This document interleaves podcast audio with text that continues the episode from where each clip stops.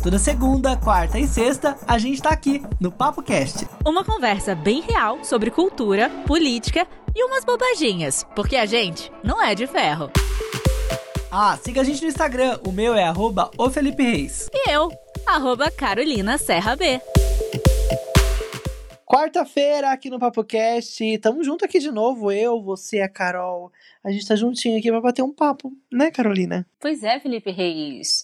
Estamos hoje aqui no Papo Cast e a gente vai falar sobre um assunto que eu acho que todo mundo tem curiosidade de saber. Mas antes, quero te chamar para entrar no nosso Instagram. Quero dar um recadinho aqui, para, para, para. Eu quero tudo. dar um recadinho, só, só, só um minutinho, é bem rapidinho.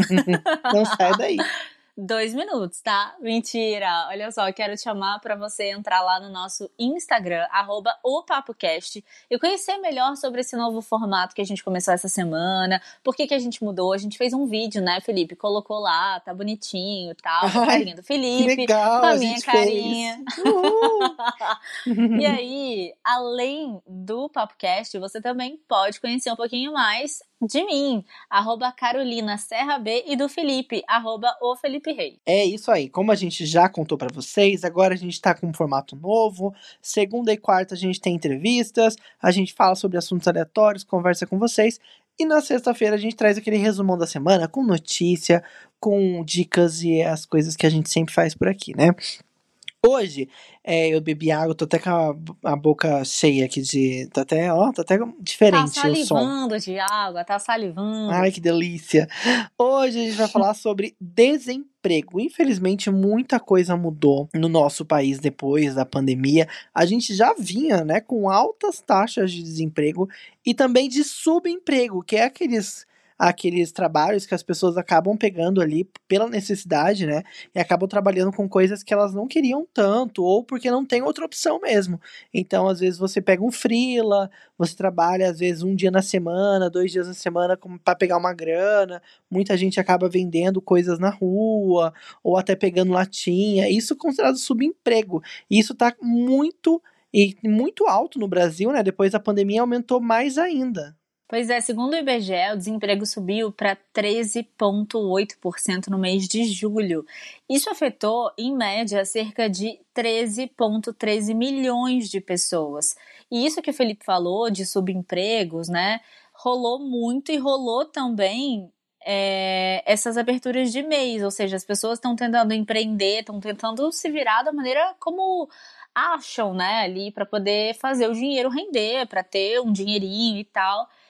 E aí, Felipe, tem muita gente que não consegue empreender, tem muita gente que não, ainda não, não, não conseguiu uma maneira de extravasar, de potencializar né, o seu talento. E como é que faz? Está desempregado. E agora? Se vê no meio de uma pandemia onde muitas oportunidades ainda não surgiram desempregadas e tendo que pagar aluguel, tendo que colocar a comida em casa. Como é que faz? Exatamente. Inclusive, a gente viu que muitas pessoas acabaram só conseguindo sobreviver durante essa pandemia por conta do auxílio emergencial, que lá no começo era apenas 200 reais que o governo queria dar, o governo Bolsonaro, vale lembrar que só queria aprovar 200 reais o auxílio emergencial. A Câmara se esforçou para tentar aumentar esse valor e chegar o mais próximo do salário mínimo e conseguiram aprovar o valor de 600 reais. Mas depois desses meses de auxílio emergencial, Bolsonaro foi lá e deu mais uma carteirada e conseguiu reduzir para 300 reais, reduzir pela metade esse auxílio emergencial, que tirou muita gente do sufoco. E o problema principal é que muitas pessoas acabaram não se qualificando para receber esse auxílio emergencial muitas pessoas que tinham se enquadravam né, nas, nos requisitos acabaram por alguns motivos aleatórios do governo e de várias outras entidades não conseguindo a aprovação. Teve gente que teve que recorrer isso na justiça. Olha, uma loucura. É aquela tristeza, a gente sempre fala aqui, né? O Brasil acaba tendo seus problemas organizacionais, estruturais e só decepciona. E como a Carol falou aí, na contramão do desemprego, muita gente acabou abrindo aquela microempresa individual, né? O MEI, o microempreendedor individual. E tem um dado aqui interessante que mais de um milhão de pessoas se formalizaram entre fevereiro e setembro e fizeram seu MEI. Loucura, né? Então quer dizer que tem gente tentando abrir seu próprio negócio, né? Pois é. E o mais legal disso tudo é que pensando em auxiliar esses profissionais, empreendedores novos, empreendedores que estão precisando se reinventar, que precisam, precisaram se reinventar e que agora buscam por uma solução para sair da crise, tem uma pessoa que quer ajudar todo mundo, que é o palestrante Leandro Branquinho. Ele tem mais de 20 anos de experiência em marketing e vendas e ele criou o projeto Mil Amigos, que tem como objetivo empoderar essas pessoas aqui no Brasil através de um cadastro online. O especialista, né, o Leandro, ele vai ouvir mil profissionais e com base nas histórias que ele vai escutar e tal, ele vai sugerir soluções e ainda vai treinar essas pessoas para que que elas consigam, né, superar esse período em que elas estão sem rumo, né? Talvez aí num novo mercado e que não saibam ainda como prosseguir, sabe? Tipo, pisando em ovos. É, eu acho que é um momento muito difícil. Eu achei super legal essa ideia é, de levar mesmo um pouco de conscientização e de ensino para essas pessoas, né?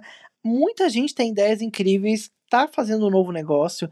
Eu já vi várias histórias de pessoas que começaram a vender bolo e viram que isso era um negócio e que dava dinheiro, que às vezes valia mais a pena investir nisso do que voltar a procurar emprego e acabou se encontrando nesse empreendedorismo, né, nesse microempreendedorismo individual. E a gente trouxe o Leandro para cá para conversar um, um, pouco com a gente sobre esse assunto e para também dar uma luz aí nessa toda essa novidade que está rolando para muita gente que está decidindo empreender agora e também para dar umas dicas, né, Carol, sobre o que, que a gente pode fazer para ter uma estratégia melhor aí daqui para frente. Seja bem-vindo, Leandro, que bom que você está aqui. Eu acho que muita gente vai prestar atenção no nosso papo de hoje.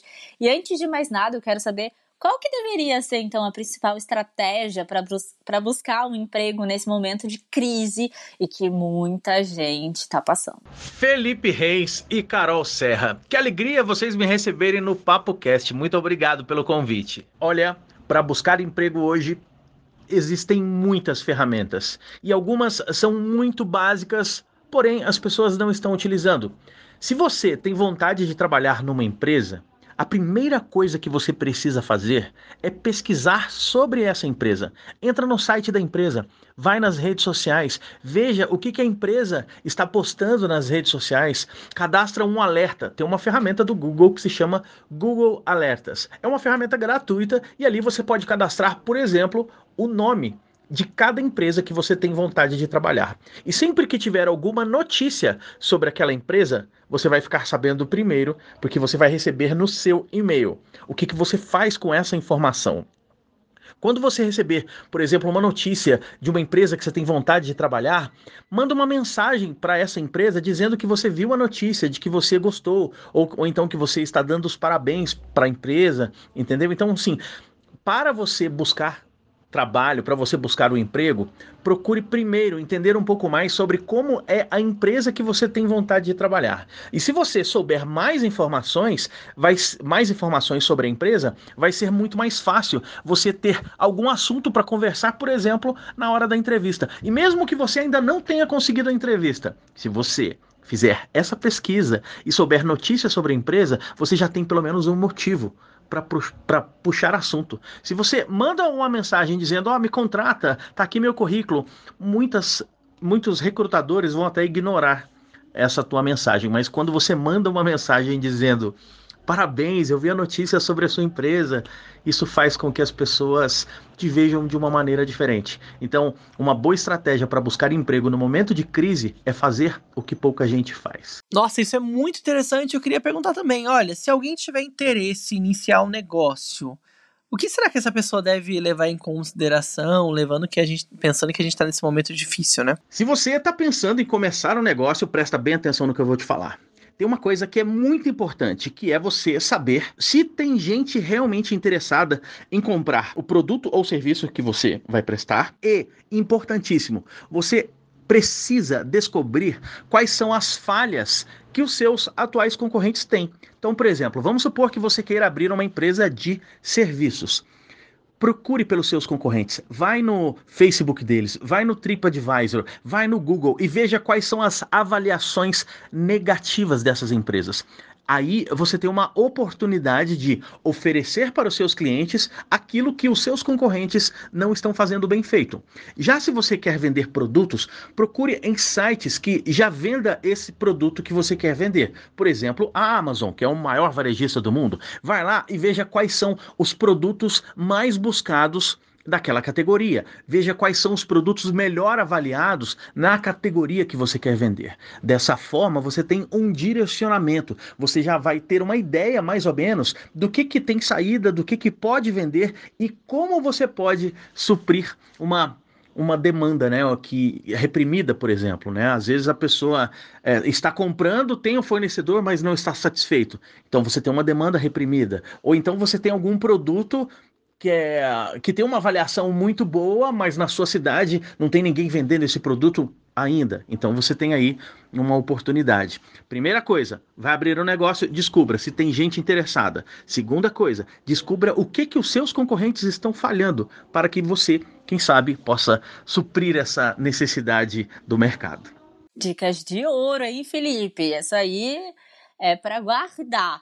Bom, quero saber como que uma nova empresa pode ter mais chances de sucesso, principalmente essas empresas novas aí, dos novos microempreendedores, né, que estão surgindo aí pós-pandemia. Para uma empresa ter mais chances de sucesso, olha, é fundamental que a empresa entenda qual é a moeda mais valiosa que a gente tem.